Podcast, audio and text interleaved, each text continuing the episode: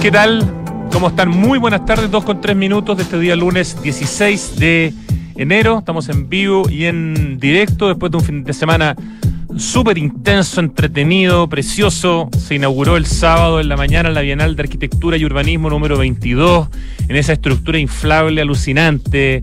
Eh, para mi gusto y rara para otros, otros que la odiaron. Es interesante cómo lo nuevo siempre produce este tipo de reacciones, pero ya lo vamos a conversar con nuestro invitado, nuestro primer invitado hoy día, Ricardo Aguaguad, quien de hecho estuvo participando en una de las charlas eh, ya de este fin de semana dentro de esa estructura inflable y con quien también queremos aprovechar de hablar sobre el anuncio del tren eh, Santiago Valparaíso o más específicamente Santiago Viña del Mar, eh, sus pros, sus contras, qué le pareció el anuncio, qué le pareció el tren.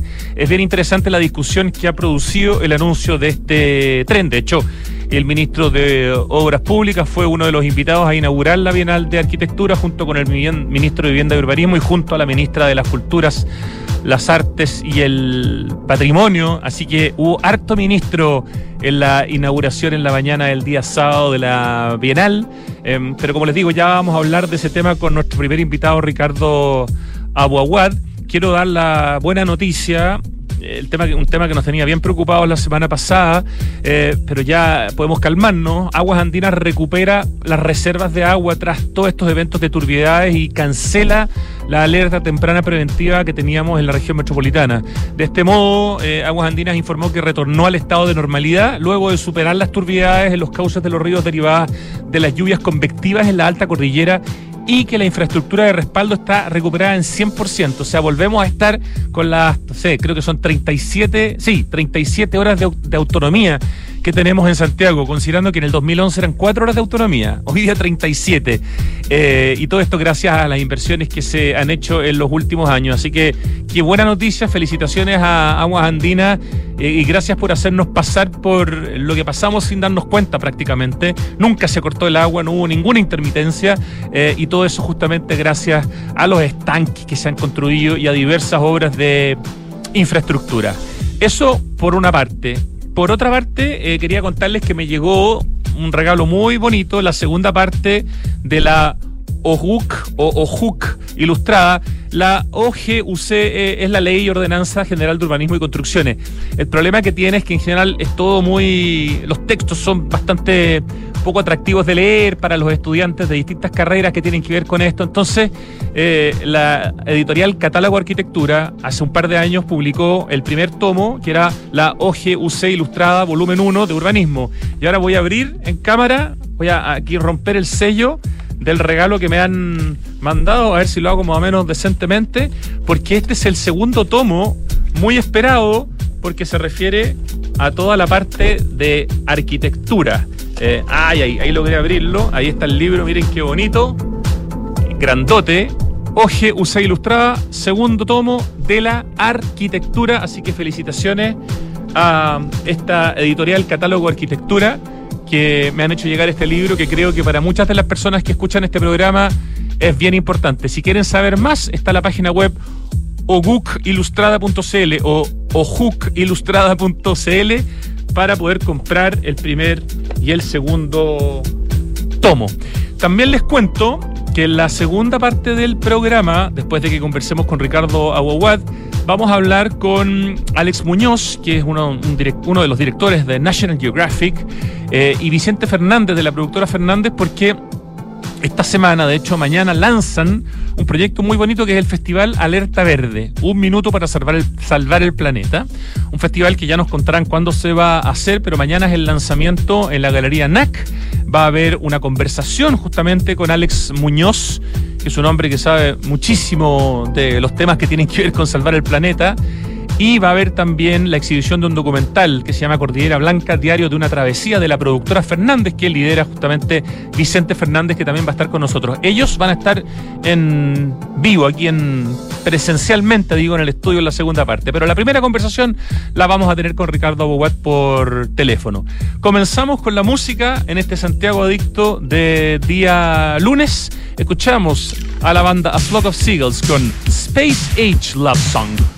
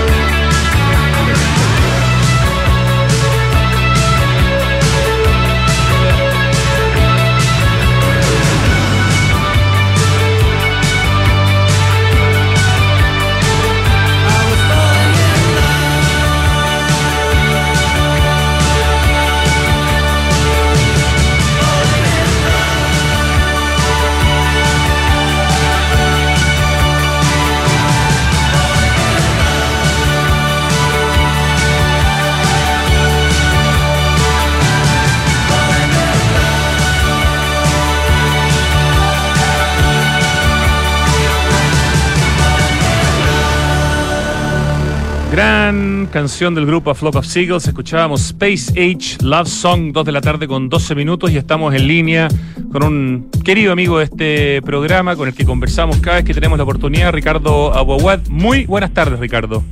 ¿Cómo estás, Rodrigo? Bien, qué gusto saludarte.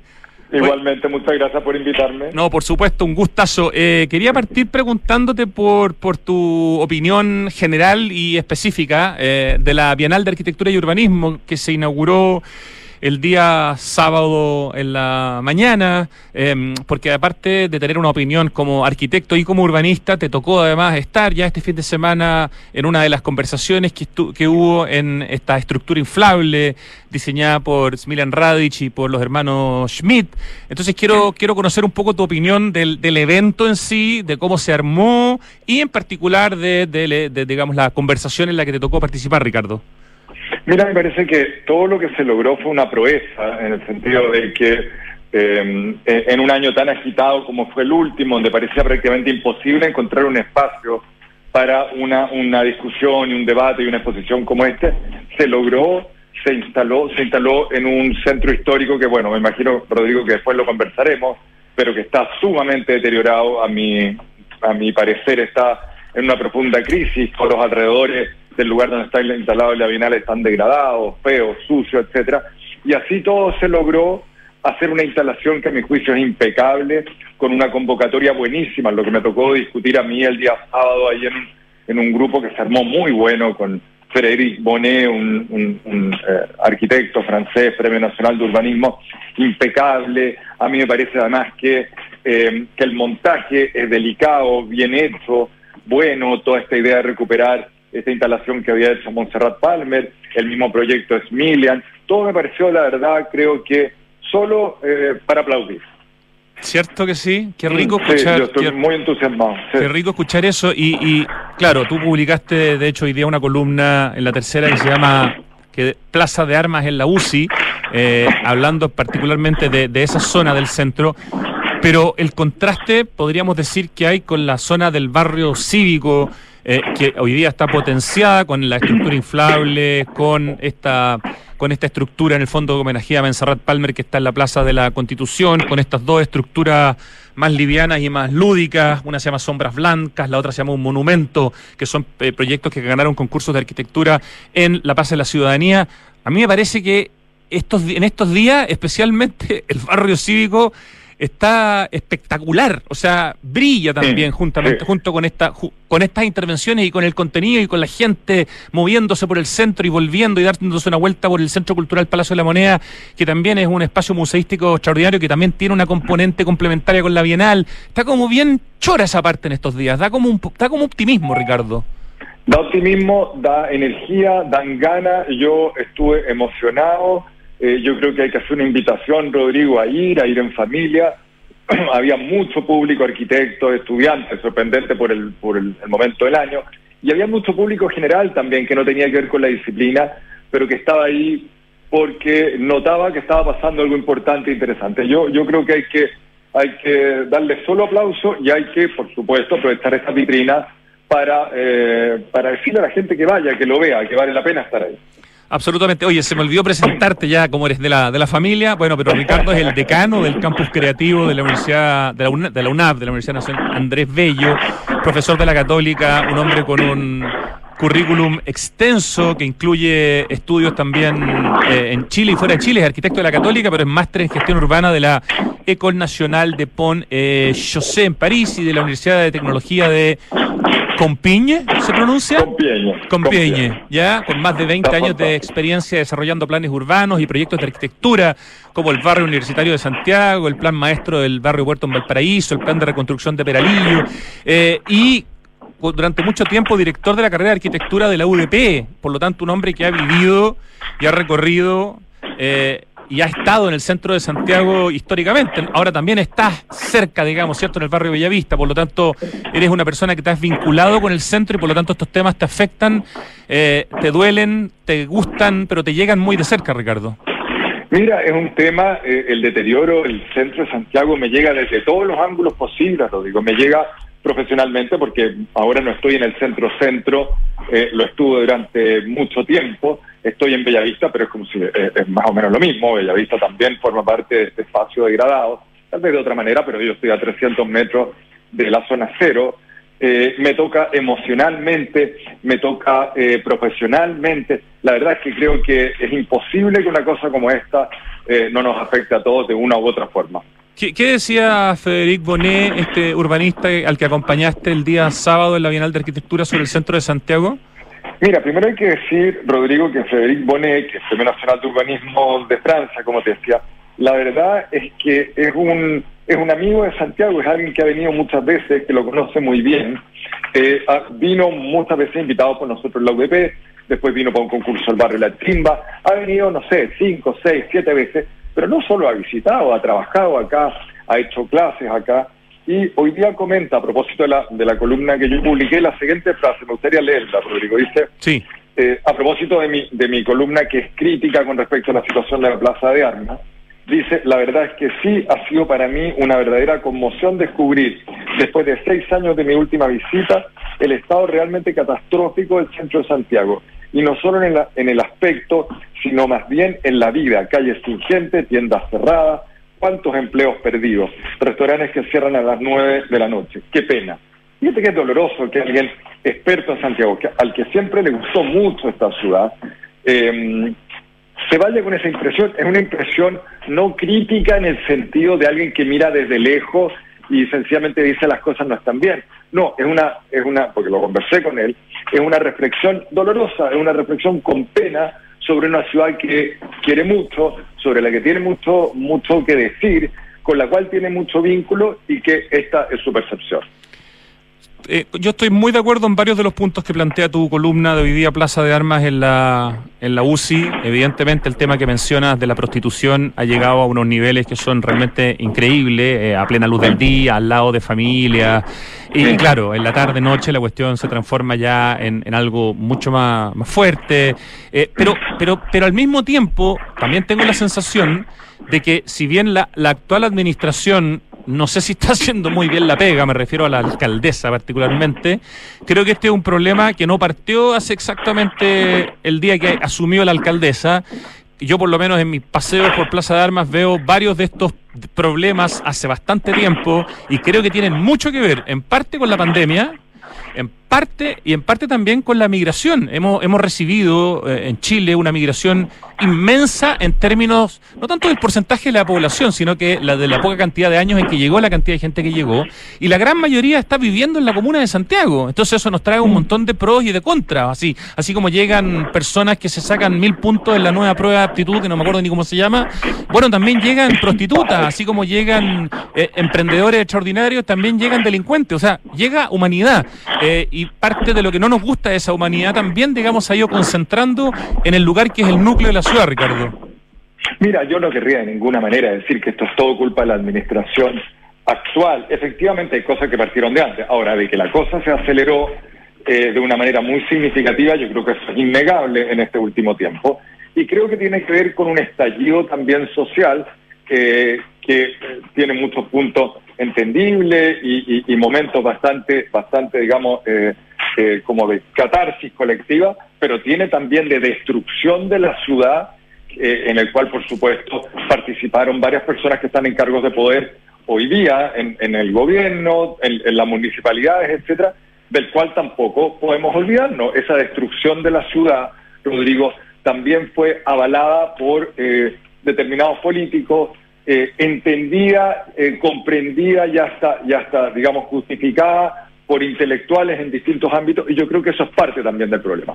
Y el último, el último asunto de responsabilidad que creo que de dos maneras habría que decir, es que independiente del momento exacto en el que comenzó a ocurrir esto, independiente de cuál era la situación con la que se encontró la autoridad comunal una vez que llegó, efectivamente ella es hoy la persona desde la cual debería eh, partir, ¿no es cierto?, un proceso de renovación. Ponte tú que sea un proceso complejo, eh, del cual ella no conozca exactamente cuáles son las herramientas. Bueno, existe siempre la posibilidad de convocar expertos internacionales, convocar expertos nacionales, sentar en una mesa. Es decir, yo creo que ahí hay una responsabilidad. Hay que, desde la posición de la Municipalidad de Santiago, mi parecer es que hay que sensibilizar, convocar, reunir los antecedentes, encontrar distintas fuentes de financiamiento y las herramientas. Tal vez la solución en este momento no es mágica, como decía el mismo Milian en una entrevista el fin de semana. Ayer el tercera, muy buena entrevista, sí. Muy buena, muy buena, pero hay que iniciarla y creo que la convocatoria debe nacer desde la Municipalidad de Santiago. Sí, además me parece muy interesante ese punto que planteas, que no lo había pensado en realidad, ¿no?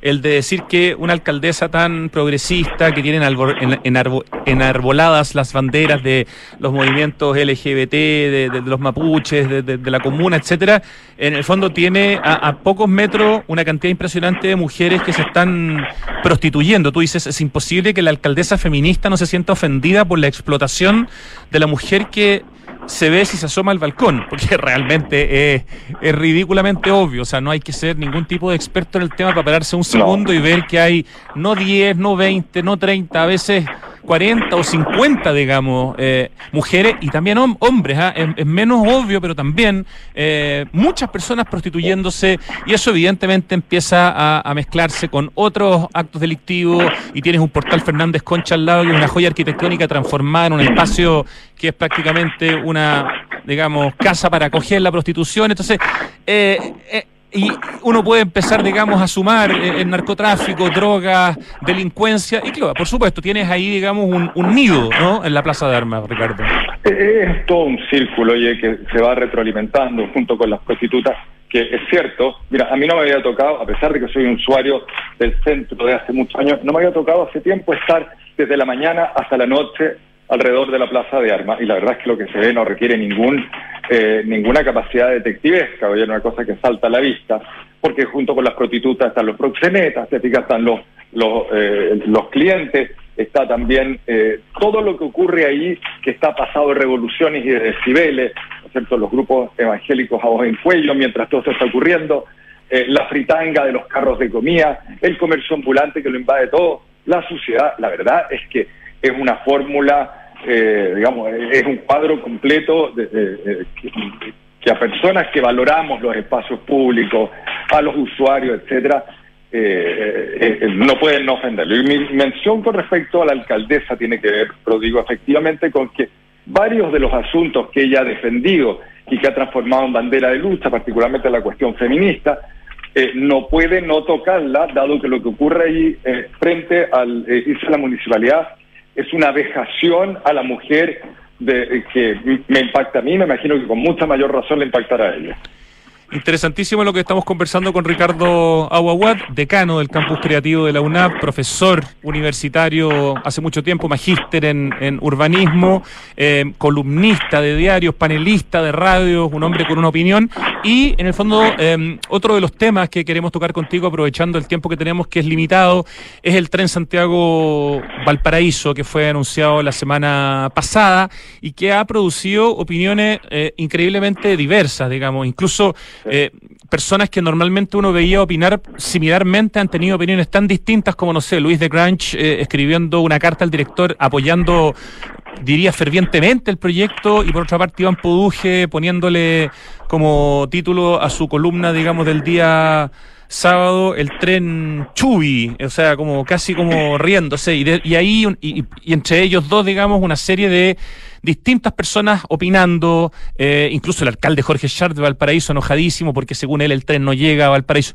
Primero, ¿cuál es tu, tu, tu visión del proyecto de tren eh, región metropolitana, región de Valparaíso, anunciado la semana pasada, y cómo lo juntamos con una columna que tú escribiste hace algunos meses que se llamaba Tren Santiago-Valparaíso, donde hablas de algo que es súper importante y que no sé si ha estado suficientemente eh, planteado en la reciente discusión eh, a, propósito del anuncio? Mira, Rodrigo, yo eh, he tratado de formarme una opinión porque la verdad es que hay muchos antecedentes sobre la mesa y hay muchas cosas que no están sobre la mesa y faltan, ¿no es cierto? Y que creo que será importante considerar. Pero a mí me parece lo siguiente, hay que contestar un par de preguntas previamente. La primera, ¿este es el tren que algunos de nosotros estábamos esperando? Y la respuesta a eso es efectivamente no, este no es el tren rápido Santiago-Valparaíso del que llevamos hablando más de una vez. Eso está, a mi, a mi parecer, clarísimo. El de 45 eh, minutos, podríamos decir, que es, con el que... ¿ah? Claro, ese no, ese no. Es este el tren que va a permitir eh, eh, prácticamente que una persona viva en Valparaíso y trabaje en Santiago y se vuelva a su casa en la noche. Es este el tren que va a permitir que un estudiante de Santiago que no quedó en la universidad que quería acá estudiar en la Católica Valparaíso y viva eh, en la capital? La respuesta sigue siendo a eso es muy difícil que este tren sea Sin embargo, este es un tren que permite otras cosas. Yo hace un, en la mitad de la pandemia hice una conferencia eh, que titulé La ciudad de los 15 minutos y el territorio de una hora y media. Y ahí sostenía una hipótesis que creo que hoy día todavía sigue siendo válida, y es que a la idea de proximidad en la ciudad, de eso se tratan los 15 minutos, ¿no es cierto? De la cercanía de los bienes, servicios, etcétera. Hay que sobreponerle una, una lectura de un territorio mucho más amplio, yo lo llamaba de una hora y media, que son justamente esos 90 minutos de los que estamos hablando en el caso de este tren. Por supuesto, en ese momento no tenía idea que esto, que esto se iba a anunciar así, pero que habla de una red urbana que incluye asentamientos mayores, asentamientos menores, territorios productivos, zonas turísticas, etcétera, que funciona integrada y sostenida por un sistema de transporte sustentable. En este otro sentido, en este otro sentido del que te estoy hablando, en este territorio de una hora y media, es donde el tren sí tiene lógica, como un tren mucho más de cercanía que de otra cosa. Y yo personalmente, yo personalmente, a pesar de que este no es el tren que funciona probablemente para mí, pero no tiene por qué funcionar para mí, es obvio, en el sentido de que probablemente mi capacidad de pago eh, no es la de la media, probablemente yo valoro los tiempos de viaje muy por encima de lo que valora otra persona, en la cual el valor del pasaje entra a, la ecuación. Probablemente eh, yo tengo auto y mucha gente no lo tiene, es decir, probablemente no es el tren diseñado para convencerme a mí de dejar el auto en mi casa, pero eso no tiene ninguna importancia. Este es un tren que está pensado para funcionar una estrategia territorial con un público amplio y en esa lógica yo, enamorado de los trenes, creo que hay que apoyarlo. Y, claro, si uno se pone en el lugar de gente que vive en Tiltil, en Yayay, en La Calera, en, Batuco, en, Limache, evidentemente esto va a ser un, salto enorme en términos de, calidad de vida.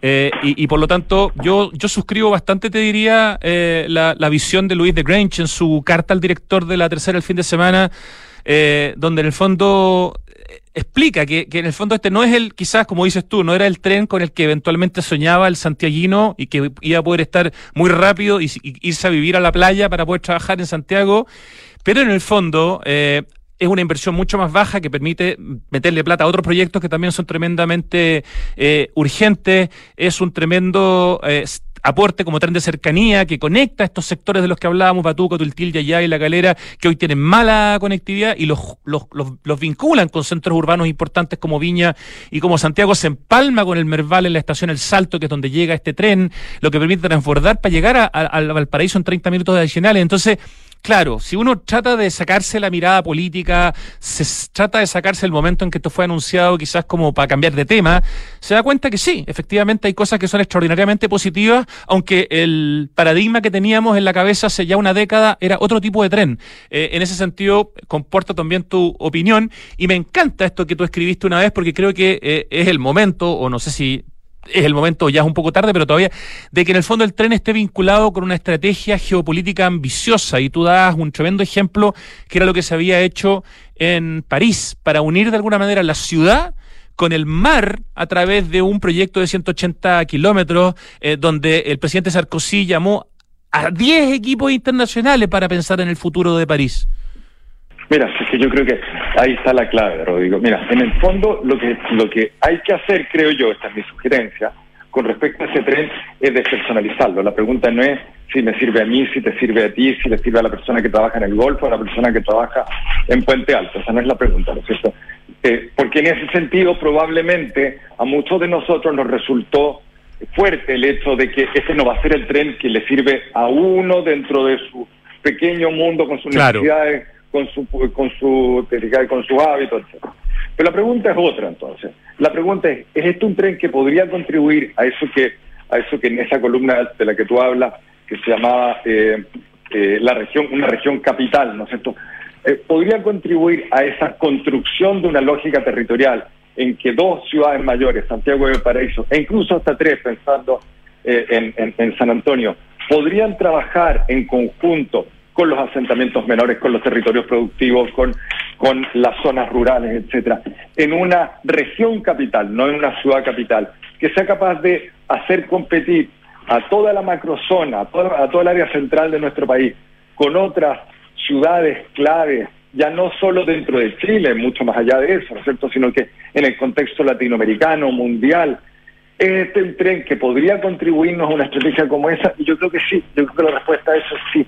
Y por lo tanto vale la pena apoyarlo, sobre todo porque nos están diciendo, y yo quiero creer que eso es cierto, que eso es algo perfectible en el tiempo, complementable a lo largo de los años, que me imagino que no serán mucho, con nuevas obras que permitirían otras velocidades. Yo creo que en ese escenario, Rodrigo, esto es una cosa que vale la pena y que, y que habría que apoyar. Yo personalmente lo veo así. Ahora, la pregunta, Ricardo Huad, es en qué momento de eso estamos, porque si yo leo este tuit que publicó hace algunos días Luis Fuentes, urbanista, arquitecto y, y director del Instituto de Estudios Urbanos de la Católica, dice, sin duda es una excelente noticia, pero en un país con un sistema de planificación urbana integrada, el Estado hubiera comprado suelo en torno a las estaciones, tendría un plan de gestión de viviendas integradas, hubiera hecho o modificado PRCs y anunciado un plan de inversiones.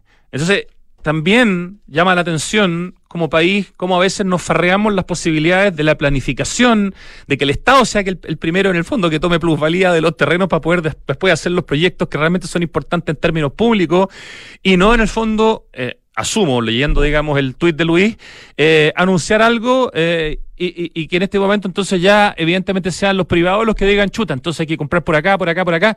El Estado debiera haberse anticipado bastante si va a lanzar un proyecto de estas características, Ricardo, y lo junto con tu, misma mirada de aprovechar en el fondo este tren Santiago-Valparaíso como eh, una, una posibilidad de hacer, digamos, un, un, un tema que produce beneficios mucho mayores que solamente el tren. Claro, pues digo, porque uno podría caricaturizar esto y decir, mira, algunos gallos, Luis Fuente o, o, Ricardo que están diciendo que el Estado tendría que comprarlo todo antes de anunciarlo. No se trata de eso. Se trata, perdón, de tener lo que en otro contexto, en otro contexto se llama proyecto urbano o planificación integrada, que es lo que está diciendo Luis Fuente. Es decir, la idea de que las cosas no se piensan movilidad por un lado, suelo por el otro, sino que en conjunto. Porque en la medida en que no se piensan en conjunto, y uno lanza un tren, lo que ocurre es que le estás entregando a los actores más fuertes de esta batalla por el suelo todas las prerrogativas para hacerse de los mejores trozos, pedazos y piezas, ¿no es cierto? Y uno no está diciendo, no, es que el Estado tiene que comprar todo, no, lo que habría que hacer acá, eh, más bien ahora, Rodrigo, porque recordemos que la Política Nacional de Desarrollo Urbano es del 2014, y ahí decía con todas sus letras que había que tener planificación integrada, llevamos nueve años de eso y no pasa nada, entonces lo que habría que hacer es tener instrumentos para congelar ciertas zonas de suelo o hacer proyectos asociados a cada una de las estaciones que permitan un acceso eh, más fácil, una competencia más justa, etcétera. Y nada de eso lo tenemos. Entonces lo que ocurre es que se lanza un tren, ese tren tiene estaciones que van a obviamente modificar el valor del suelo y lo que ocurrirá es que en este pequeño charco en que se mueven distintos tipos de peces, los tiburones se van a comer la presa más grande.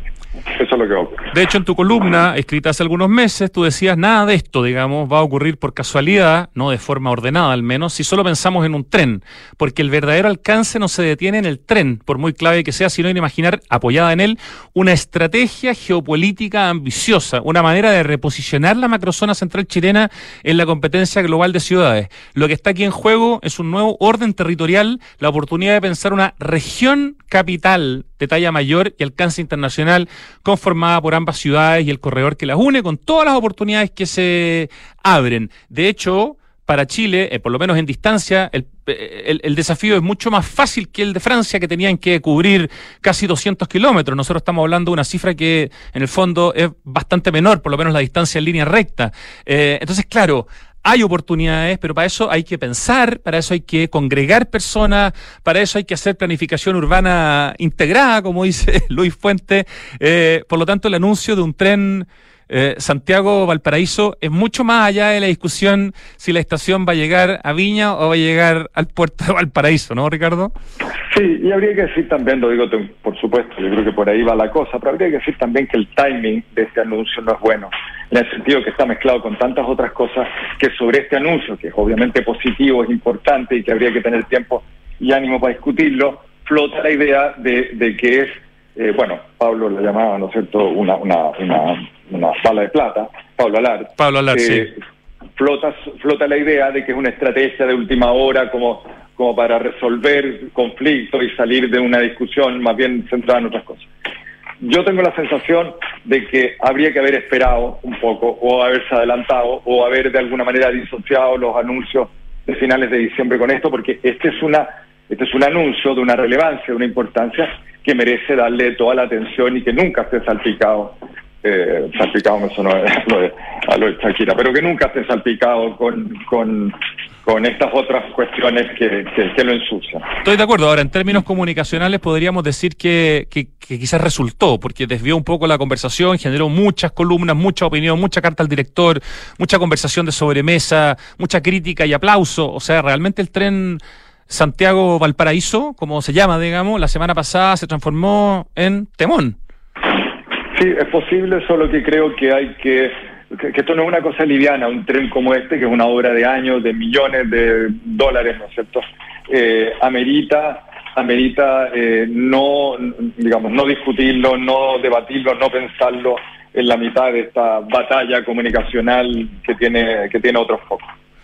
Ricardo Boguat, qué rico poder conversar contigo. Si quieren eh, leer un poquito más de la, de la columna de, de Ricardo, pueden poner en la tercera Ricardo Aguaguad, una región capital. Ahí pueden encontrar su columna del 19 de junio del 2022 eh, para poder conocer más en profundidad cómo Ricardo veía bastante meses atrás la oportunidad que significaba justamente eh, un proyecto como el que fue anunciado la semana pasada. Muy interesantes también tus visiones sobre Santiago Centro en tu columna de hoy, tus opiniones respecto de la Bienal de Arquitectura.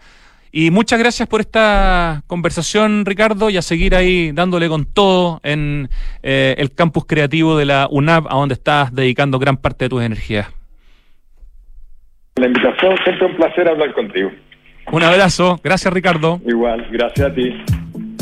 Nos vamos a ir al corte cuando son las 2 de la tarde con 39 minutos y cuando volvamos vamos a conversar con un hombre que se maneja muy fuerte en el tema de las iniciativas de conservación, es director de National Geographic, ha liderado junto a gobiernos y grupos locales la creación de los siete parques marinos completamente protegidos más grandes de América Latina. Y vamos a conversar con él en persona, deberían haber llegado ya, vamos a ir a chequear, y con Vicente Fernández, de la productora Fernández, porque eh, están trabajando en un muy interesante festival que se llama Alerta Verde, un minuto para salvar el planeta, donde Alex Muñoz, este director de National Geographic, mañana va a estar dando una exposición y va a ser parte de una conversación de este lanzamiento del festival. Volvemos en segundos. Conoce Edificio Lift de Inmobiliaria Hexacón, ubicado en un barrio consolidado de Vitacura, frente al Club Manquehue, Clínica Alemana y una variada oferta de servicios y restaurantes. Lift es vanguardia y diseño, con departamentos de dos y tres dormitorios entre pisos articulados alrededor de un atrio y puentes que cruzan convirtiéndose en balcones interiores. Conoce más en www.exacon.cl. ¿Sabías que el robo de cables eléctricos es una de las causas que provoca que tu barrio se quede sin electricidad? Es un delito que pone en serio riesgo la vida de las personas que lo cometen, la de los técnicos que realizan los mantenimientos y también de los vecinos y la comunidad que utiliza el espacio público. Ayúdanos a cuidarte. Denuncia este delito de manera anónima al 600 696 0000.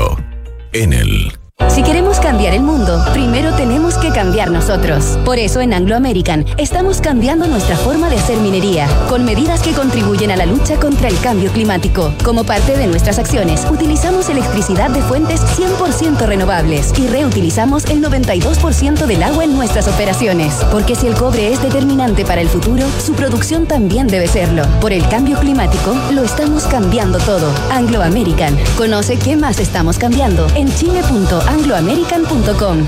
Papá, en las noticias dicen que este año hubo más lluvia y nieve que otros años. Sí, Benjita, pero aún tenemos sequía. Papá, ¿por qué se ha llovido más? Sí, Catita, es verdad, ha llovido más, pero no es suficiente. Estas lluvias no van a solucionar más de una década de sequía. Por eso no podemos relajarnos si queremos seguir teniendo agua, así de simple. Entonces, papá, ¿qué hay que hacer? Por ejemplo, demorarse menos en la ducha. Fácil. Sí, sí, el Benja se demora un montón. Hoy más que nunca, cuidemos el agua. Cada gota cuenta. Te lo recuerda Aguas Andinas. 1710, 1711, 1712, nuevos árboles plantados. Nuestro compromiso sigue creciendo. Por cada híbrido Toyota que recorra las calles, plantaremos un árbol nativo, que junto a más de 1.700 árboles ya plantados, darán vida al gran bosque Toyota en el sur de Chile. Iniciativa que ayudará a cuidar del medio ambiente y reducir la huella de carbono. Conoce más en bosque.toyota.cl. Ya, estamos de vuelta en vivo y en directo. Estábamos conversando aquí con Vicente Fernández y con Alex Muñoz, que están con nosotros en el estudio. Eh, los vamos a presentar. Vicente, bienvenido, muy buenas tardes. Muchas gracias. Vicente lidera la productora Fernández, una productora que lleva el apellido, así que tiene que hacerse responsable Bien original. doblemente de todo lo que sale de ahí. Y una de esas cosas es el documental que van a exhibir mañana, ¿no es cierto? Así es, mañana tenemos el hito cero de lo que es el Festival Alerta Verde, que lo estamos preparando ya hace un tiempo en conjunto con la agencia Puente. Excelente, ya nos vas a contar más detalles. Y estamos con Alex Muñoz, director de National Geographic para América Latina. Bienvenido, Alex. Hola, buenas tardes. Bueno, siempre un gusto estar acá en Radio Duna. Buenísimo. Alex, eh, bueno, ha hecho, tiene varias iniciativas, la iniciativa de, con- de conservación marina Pristine Seas para Latinoamérica, ha liderado junto a gobiernos y grupos locales la creación de los siete parques marinos completamente protegidos más grandes de América Latina, impulsó uno de los cambios importantes también en la gi- legislación pesquera de Chile, convirtiendo el país en el primero en proteger todos sus montes submarinos de la pesca de arrastre, la prohibición del aleteo de tiburones. ¿Qué significa eso? No, no lo entendí. Mira, las- los tiburones están muy amenazados en todo el mundo porque se les corta la aleta para venderlos, venderlas a Asia, Ah. porque se hace sopa de aleta de tiburón. Sí, claro. alete- y eso, entonces el aleteo es el corte de la aleta. Sí, es el corte de la aleta y luego tirar el cuerpo del tiburón cuando todavía está vivo, se tira al mar. Y es una práctica brutal. ¿Y el, eh, el tiburón que- se muere de a poco? Sí, exactamente, es muy brutal. Ahí podemos hablar un poquito de eso, pero es una práctica que tiene que ver con el consumo de sopa de aleta de tiburón en China y en otros países de Asia. Así que eh, lamentablemente eh, ha eh, disminuido mucho, 90% de la población de tiburones y en Chile logramos una legislación que prohibió esa práctica. Ya, notable, qué importante y qué, qué tremendo como lo, como lo contabas. También la protección de las zonas de la Patagonia ante las amenazas de la salmonicultura. Actualmente estás trabajando con los pueblos originarios Cahuéscar y Yagán para proteger la Reserva Nacional Cahuéscar, un territorio ancestral de altísimo valor cultural y ecológico, de las amenazas de la salmonicultura. Durante ocho años fuiste director ejecutivo de Oceana, siendo un aliado fundamental en la campaña para evitar la construcción de termoeléctricas a, a carbón en la higuera. Fuiste nombrado por la Universidad de Yale como Yale World Fellow 2019, que elige a un selecto grupo de líderes mundiales con una trayectoria que ha generado impacto positivo global. Eh, casi absurdo preguntarte, Vicente, por qué han buscado a Alex para ser parte mañana de la conversación, pero ¿cómo se da este vínculo con, con Alex? Eh, ¿Con quiénes más va a estar conversando mañana? ¿Y de qué se trata este evento en la Galería NAC? Mañana a las 19.30, donde se lanza eh, este proyecto que es el Festival Alerta Verde, un minuto para salvar el planeta. Claro. Mañana, bueno, mañana tenemos lo que es el hito cero, que es una suerte la primera piedra de lo que va a ser este festival, Alerta Verde, que es un minuto para salvar el planeta. ¿Qué es lo que buscamos? Buscamos hacer que el tema medioambiental llegue de manera fácil y democrática a todas las comunidades. Eh, me refiero a que la gente pueda grabar la naturaleza del medio ambiente, que estamos acostumbrados a hacerlo como con grandes cámaras y con muchos recursos, a que la gente ahora con sus propios teléfonos o, que se junte con sus comunidades y su grupo, grabe cosas relacionadas al mundo medioambiental. Y esto eh, nosotros lo recibimos en una plataforma online y vamos generando ahí un gran banco de videos y es lo que se va a ir transformando el día de mañana en el Festival Alerta Verde. Un festival que debiera ser en un lugar eh, físico, en, un, en Yes. un, no sé, parque, en un espacio público, con exhibición de estos videos, me imagino, Claro. con conversatorios, con, no sé, food trucks. Co- ¿Cómo lo estás visualizando este Exacto. festival Alerta Verde y qué necesitas? ¿En qué te podemos ayudar? ya que hay gente que te está escuchando y dice, oye, me encantaría colaborar, participar, ¿qué les falta para poder realizarlo? Genial, mira, si nos falta algo, nos faltan dos cosas. Necesitamos eh, al gran partner aliado para poder llevarlo a cabo, en el fondo el sponsor, pero que nosotros en, este, en esta nueva línea, este nuevo lenguaje, buscamos llamarlo partner, que se nos sume. Y por otra parte, invitar a la gente que nos siga eh, por las redes sociales, eh, arroba alerta verde fest, por Instagram. Y, ir haciendo crecer esta comunidad, porque si bien eh, es un festival de micrometrajes, en donde están todos convocados una suerte de Santiago en 100 palabras, pero eh, a través de videos de un minuto de duración, con, temática medioambiental. Y como te decía, bueno, buscamos hacer crecer esta comunidad porque ese es realmente nuestro propósito. Ya, y el vínculo con Alex Muñoz, director de National Geographic para América Latina, ¿cómo se dio? ¿Cómo lo conocen? ¿Cómo se vinculan con él? Para después preguntarle, por supuesto, a Alex qué va a estar hablando mañana, pero cuéntanos tú primero cómo se vincularon. Eh, la verdad que yo fui a ver el documental Canoeras y me di cuenta de que teníamos al lado un gran embajador del mar. Eh, y lo que llevó a cabo, eso de empujar, impulsar una reserva, me parece que es una tarea titánica y encarna todo el espíritu del Festival Alerta Verde, que es finalmente eh, movilizar comunidades para proteger el medio ambiente. Cuéntanos un poco, Alex, de ese documental Canoeras eh, y también cómo se vincula eso, directa o indirectamente, con la conversación de mañana en este lanzamiento del Festival Alerta Verde a las 19.30 en la Galería NAC. Sí, bueno, yo trabajo en National Geographic hace siete años ya, eh, en un programa que se llama Pristine Seas, o Océanos Prístinos, y nos dedicamos a ir por todo el mundo explorando estos lugares todavía bien conservados de los océanos del planeta. Y en Chile, afortunadamente, todavía quedan algunos de ellos. Y en el sur de Chile tuvimos la oportunidad de explorar lo que se llama la Reserva Nacional Cahuéscar. Esto es la región de Magallanes, es un lugar espectacular que está rodeado eh, por un lado por el campo de hielo sur y por otro lado por el Océano Pacífico, un lugar único, irrepetible, eh, frágil también. Y además tiene la particularidad que el pueblo cahuéscar ha vivido ahí por más de 6.000 años. Eh, y a mí me interesó mucho esta historia y le propuse a National Geographic hacer este trabajo para ayudar a proteger esta zona, porque está amenazada. Lamentablemente, a pesar de ser un área protegida, tiene salmoneras. Y las salmoneras tienen muchos impactos que podemos detallar, pero son impactos graves. Eh, y hemos estado trabajando desde entonces con estas comunidades cahuéscar para poder eh, subir el nivel de protección de esta reserva. Que es lo que se espera que esto sea un parque nacional. Y un parque nacional en Chile no autoriza actividades extractivas. Tú puedes hacer turismo, puedes hacer ese tipo de actividades, pero eh, no puedes hacer, digamos, eh, pesca como industrial, no puedes hacer salmonicultura, etcétera. Así que estamos trabajando eh, para esa, ese objetivo y ha sido un, digamos, un desafío muy bueno, muy rico, digamos, eh, hacer este documental que, bueno, Vicente lo, lo, vio y ojalá que todos lo puedan ver. ¿Está disponible de manera libre? Mira, hicimos un estreno hace poco, hicimos tres estrenos en realidad. En el GAM fue el último en Santiago y después se va a ver en marzo por el canal de National Geographic podemos hacer más estrenos. Yo le he dicho a mucha gente que si tiene algún lugar eh, donde quisieran darlo. ¿Cuánto dura el documental? Dura como 50 minutos. 55 minutos. Eh, a veces las universidades se, se interesan. Yo feliz de ir a mostrar el documental porque creo que genera un debate muy necesario y esto es algo que es súper importante. Por eso me encanta estar acá porque podemos empezar a hablar de estas cosas. Siempre he pensado que el medio ambiente no tiene por qué ser un costo, porque a veces se percibe como que está en contra de la economía.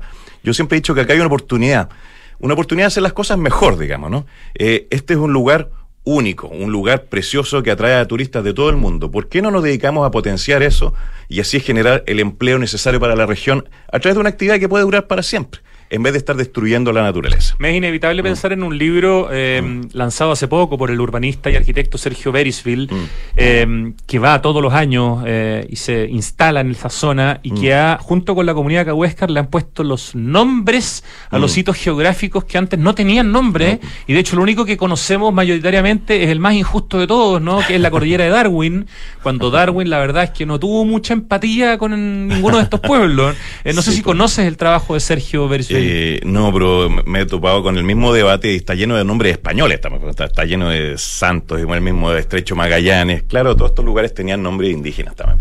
Son comunidades, los Cahuéscar llegan, los Selknam también que estuvieron, eh, vivieron ahí miles de años y además fueron diezmados, o sea, fueron eh, arrasados, digamos, ¿no? Hay historias terribles donde se, se, cuenta, digamos, que el rey de la Patagonia, que era José Meléndez, uno, uno que se adjudicó el arriendo de Tierra del Fuego, mataba o encargaba matar a los indígenas porque se metían a su granja a, sacar ovejas, digamos. Sí, claro. Eso ocurrió en Chile, digamos, ¿no? Ni siquiera era España, sino que era Chile bajo la mirada del Estado chileno. Esas cosas ocurren y tenemos que empezar a buscar una forma de reconciliarnos y también reparar, ¿no? Reparar ese daño. Alex Muñoz, director de National Geographic para América Latina, que va a estar mañana en el lanzamiento de este festival Alerta Verde, un minuto para salvar el planeta. Va a estar hablando justamente de este documental, de otro tema. ¿Cuál es el tema mañana en la en, en, la, en la conversación, en el foro. Vicente, ¿quieres decir sí, algo? Eso, para ayudar a Alex ahí. A ver, dale. bueno, lo de mañana va a ser, eh, como decía antes, el hito cero. Vamos a comenzar con el. Primero vamos a introducir de qué va el festival, para empezar a invitar a gente. Tenemos distintos agentes que están invitados. Eh, vamos al inicio del conversatorio, en donde va a estar Alex en conjunto con Cata Droguet, hablando cada uno sobre sus temas. Cuéntame, pero cuéntanos quién es Cata Droguet. Cata Droguet, eh, ella, tengo entendido que es periodista de profesión y ha desarrollado todo un tema en, en, en, torno a la ecología personal. Ok. Claro. Y como periodista y metida en el tema, va a generar esta conversa con Alex en donde vamos, van a ir impulsando y levantando temas con la gente que está ahí también. Qué interesante. Y yeah. luego nos vamos a un documental de la Cordillera Blanca, eh, que para los que no lo saben, la Cordillera Blanca se encuentra en Perú y en, es un lugar en donde se encuentra reunida la mayor cantidad de glaciares tropicales a nivel mundial. Y este documental cuenta una travesía que hicimos en julio del 2022 eh, en un grupo familiar, en toda la lógica de alerta verde, un grupo familiar, todos distintos. Eh, estuvimos más de 15 días dando vuelta ahí. Hicimos un par de cumbres y todo. Y ahí con lindas imágenes, eso es lo que va a suceder el conversatorio. Y luego cerramos con una banda en vivo, Sweet Pomelo. Oye, cumbres, perdona, ¿de qué altura en esa zona de, de Hay Perú? cumbres de 6.000 Wow. seis mil y tanto. Eh, nosotros, nosotros le hicimos un intento al Chopicalqui, que eso está en el documental. Que mide, ¿qué, cuánto? cuánto? 6.350. 6.003. Y llegaron cerca de... Llegamos a los 5.006 y pasado, pero nos pilló mal clima. Eso es más que la cumbre del Cerro del Plomo. Así es. Que mide 5.424 metros. Sí, y ya antes de esto Wow. hicimos la cumbre de Lichinca, que es una cumbre preciosa. Eh, y todo esto con, tenemos vegetación hasta los 4.500 hay vegetación ahí. O sea, una, tenemos una cumbre maravillosa, prístina al lado, al igual como existen unos océanos prístinos. Oye, Vicente Fernández, que lidera la productora Fernández, ustedes también han estado haciendo trabajos, no sé, en el Cerro Calán, por ejemplo, y hicieron una serie de, de- de videos para hablar de ese. El tema de la, de, de la biodiversidad, el tema de la ecología, el tema ambiental, pareciera que es un tema que es parte de los intereses fundamentales de ustedes como, como productora. Sí, totalmente. Eh, desde hace un tiempo lo que pasó, lo que sucedió es que se vinculó intereses de los que estamos metidos en la productora, lo empezamos a vincular al trabajo y ahí se generó un match bastante positivo en donde empezamos a trabajar en lo que nos gusta realmente. Y así también es como nace el festival, que para nosotros es la mayor iniciativa que hemos logrado en conjunto con la Agencia Puente y un montón de otras personas que nos están ayudando. ¿Cuándo quisieras que este Festival Alerta Verde, Un Minuto para Salvar el Planeta, pudiera realizarse este 2023, supongo? Claro, lo que queremos lograr es, eh, es salir al aire con el festival en marzo y poder generar eh, entre marzo y mayo una buena masa de cortos para tener una premiación en terreno. O en sea, el convocar en marzo para recibir los videos y una vez recibido eh, y tener una masa crítica, empezar a pensar ya en el evento físico. Exacto. Y pensar en y ya tenemos ya tenemos el apoyo de Parque Met como lugar para poder desarrollarlo y algo súper importante.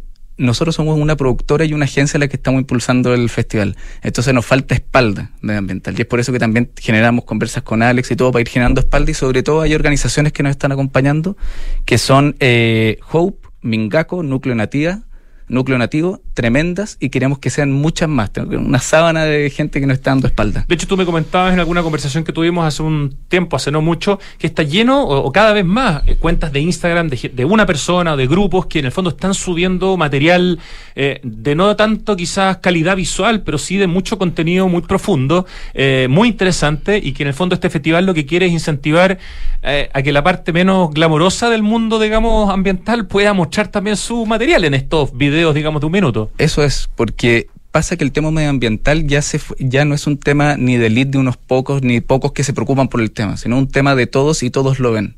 Lo vimos con el incendio de, de Viña hace pocos días atrás. Entonces, eh, como es un tema de todos, lo que queremos priorizar en este festival, más que la calidad técnica de lo que se está registrando, es la creatividad de las personas y lo que pueden llegar a hacer, porque ahora los teléfonos los manejan todo. Entonces, con los teléfonos eh, graban, graban bien, editan y aparte logran unos resultados increíbles. Y queremos reunir a esa gente que con creatividad logra cosas impresionantes. Alex, eh, tú que eres director de National Geographic para América Latina hace ya varios años, eh, ¿qué presencia tiene hoy día Chile dentro de los intereses o la mirada de Nat Geo o de National Geographic? ¿Que ¿Sigue existiendo como, re- como revista física todavía o, o ya es todo, no sé, Mira, digital y audiovisual? Porque para mí, que tengo más de 50, National Geographic Sí. primero, en, en mi cabeza, lo primero que aparece es la revista La amarilla, revista. ¿no? Claro. Claro, la, la, revista es muy icónica, pero bueno, todo está desapareciendo, todo lo impreso, digamos, lamentablemente. Pero sí se han desarrollado muchas líneas digitales, digamos. Aparte está el canal mismo de National Geographic, pero también hay muchos eh, publicaciones que tenemos a nivel digital y eso ha sido hoy día el, el, canal primordial, digamos, ¿no? Sin, sin duda. Ahora, Chile eh, ha sido muy activo, por lo menos en el tema marino. Nosotros empezamos hace varios años y ya hemos logrado impulsar cuatro grandes parques marinos. Hoy día Chile es uno de los líderes en conservación marina por el parque marino que se creó en Juan Fernández, en eh, la isla Diego Ramírez en el sur, eh, las Desventuradas, Sale Gómez. Son lugares que a veces a la gente no le suenan, pero son tremendamente importantes. Son ecosistemas únicos y que, que afortunadamente Chile tuvo el liderazgo para protegerlos. Ahora falta conocer más lo que hay en la costa y justamente eso es lo que estamos apuntando con este documental eh, Canoeros, que es la valoración, digamos, de, de, un ecosistema que es maravilloso. Están los bosques de algas. ¿Sabes que estos bosques de algas son verdaderas mansiones de especies, digamos. Son tan importantes porque ahí viven cientos de especies. Cuando estamos buceando, empezamos a bajar por estos, estos bosques que a veces tienen 40 metros eh, de altura y no hay un solo centímetro sin vida, digamos, ¿no? Está lleno de vida y son además grandes secuestradores de CO2, que es lo que causa el cambio climático. Entonces tenemos que cuidar estos lugares, hay que valorarlos. Mira, yo estaba pensando ahora con tu trabajo en Santiago Adicto, que es tan importante porque valora las ciudades, valora, valora el urbanismo, es muy importante poner en valor estas cosas y visualizarlo, porque ahí nos damos cuenta de lo que estamos perdiendo cuando a veces desaparece una obra arquitectónica, cuando cambia un barrio entero, se pierde. Y, recuperarlo es tremendamente difícil y caro. Hoy día tenemos lo mismo con los ecosistemas. si los perdemos, los perdemos para siempre. Es imposible recuperar un ecosistema que tiene corales de agua fría, todas estas especies pequeñas que viven en el, en el fondo, luego las ballenas, etcétera, eso ya no se recupera. Y claro, se obtuvo una ganancia, pero esa ganancia no contabilizó la pérdida. Ese costo nunca la, lo internalizó la empresa. Y eso lo subsidiamos todos. Po. Y estamos subsidiando actividades económicas que lamentablemente que están girando a cuenta del medio ambiente igual como una cuenta corriente, donde sacamos y sacamos plata y nunca ponemos plata. El punto es que para cuidar hay que conocer. Hay que conocer. Y para conocer hay que poner en valor. Exactamente. no, tenemos idea en el fondo de lo que se está ahí, muriendo. Exactamente. Y ahí se une todo lo que estamos a, a, hablando acá, porque con estos documentales, con la, las redes sociales, podemos saber lo que hay, lo que tenemos hoy y lo que podemos perder. Y ese, ese, esa, ese modelo es clave y tenemos que seguir hablando de esto, tenemos que seguir mostrándolo y por eso celebro la, la iniciativa de, de, de Vicente y su equipo, porque creo que vamos a poder conocer de mucha gente las experiencias directas que tienen con el medio ambiente. No solamente el documental de National Geographic, que es hiperproducido, también es súper valioso la gente que va con un teléfono y, y, ve un salto de una ballena o que ve alguna cosa que le chocó o que le impresionó eh, y que lo, lo, comparte, digamos. Hay que dar espacio. Exacto, ahí, ahí pasa algo bien importante que dice Alex. Que cortita hay... tu última reflexión sí. porque ya son las tres. Cortita, con esta, con esta me arranco. Dale. Hay un concepto que es clave, que es colaboración, Ajá. ecosistemas colaborativos. Creo que nos hemos acostumbrado a eh, criticar desde, desde un podio, desde un lugar que es individual total. Entonces, con esto empieza a generarse un clima y un ecosistema colaborativo que potencia el tema de las comunidades total y, lo, y aparte de un festival lo que nosotros buscamos es proponer, no, no criticar. Hay distintas categorías para postular, pero es proponer. Nos encanta, por eso, bueno, Santiago Adicto también los está apoyando absolutamente en la difusión. Repetimos el Instagram, Alerta Verde Fest, para que los sigan. Ojalá hoy día lleguemos, lleguemos, digo yo, ya me siento parte del equipo. Lleguemos a los mil seguidores, eh, están en 217, pero no me cabe duda que este sí, programa, más las redes sociales, puede ayudar a que Alerta Verde Fest tenga ya mucho más seguidores para que cuando este festival se lance sea eh, logre los objetivos que, que va a lograr. Alex Muñoz, muchísimas gracias por estar acá eh, en este programa, por lo menos por primera vez. Encantado, muchas gracias a ustedes y cuando quieran eh, estaremos de vuelta. Tremenda pega. Y Vicente Fernández de la productora Fernández, qué bonito proyecto. Y mañana entonces, martes 17, en la Galería NAC a las 19.30 se lanza eh, el Festival Alerta Verde con la exhibición del documental que ha hecho la productora, con el conversatorio con Alex y también con la banda que se llama Sweet Pomelo y Sapo Mono. Son dos bandas. Son dos bandas, una al Ya. principio y otra al final, y las dos bandas están muy vinculadas al tema de la naturaleza también. ¿Hay todavía sillas, eh, espacio o ya está cerrado? Hay espacio. Hay espacio. Hay espacio para verlo de pie. Bueno, métase a Alerta Verde Fest para saber más, cualquier duda que tenga. Muchas gracias por haber estado con nosotros en Santiago Dicto. Gracias a ti. Vamos al acertijo musical, Ricardo. Quédense sentados nomás unos segundos mientras yo trato de adivinar lo que suena. Mientras además comparto con nuestros auditores algunas cosas importantes que tengo que compartir. Ah, ya, pero por lo menos esta, esta canción era de un comercial, Ricardo. ¿De un chocolate? ¿O de algo que era como rico? No me acuerdo, algo que era como. No sé. Pero me acuerdo del comercial. No estoy loco, ¿no es cierto? No, era un comercial. tal. Oye, tuvimos algo de lluvia en Santiago y un poco de nieve el 2022, pero ojo, esto no soluciona más de una década de extrema sequía. No podemos relajarnos para que sigamos teniendo agua, úsala en forma responsable y eficiente. Por ejemplo, cuando laves los platos, hazlo en una lavaza y solamente después enjuaga. Cuidemos el agua, cada gota cuenta, te lo recuerda Aguas Andinas.